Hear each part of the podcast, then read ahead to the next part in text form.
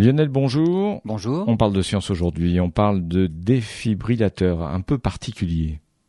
Selon les chiffres de la Fédération française de cardiologie, chaque année 50 000 décès en France sont dus à un arrêt cardiaque prématuré. Et dans le domaine, si les soins ne sont pas effectués rapidement, 90% des arrêts cardiaques sont fatals. On le voit, les chances de survie reposent sur une intervention rapide des secours.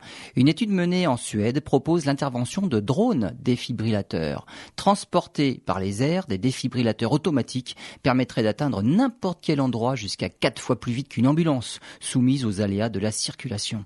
Le drone mis au point par la société suédoise FlyPulse peut voler à 70 km heure. Il décolle, navigue et se pose en complète Installé dans une caserne de pompiers proche de Stockholm, le drone a mis en moyenne 5 minutes 20 pour intervenir sur 18 sites où s'étaient produits de véritables arrêts cardiaques, à comparer avec une ambulance dont le délai d'intervention est en moyenne de 22 minutes.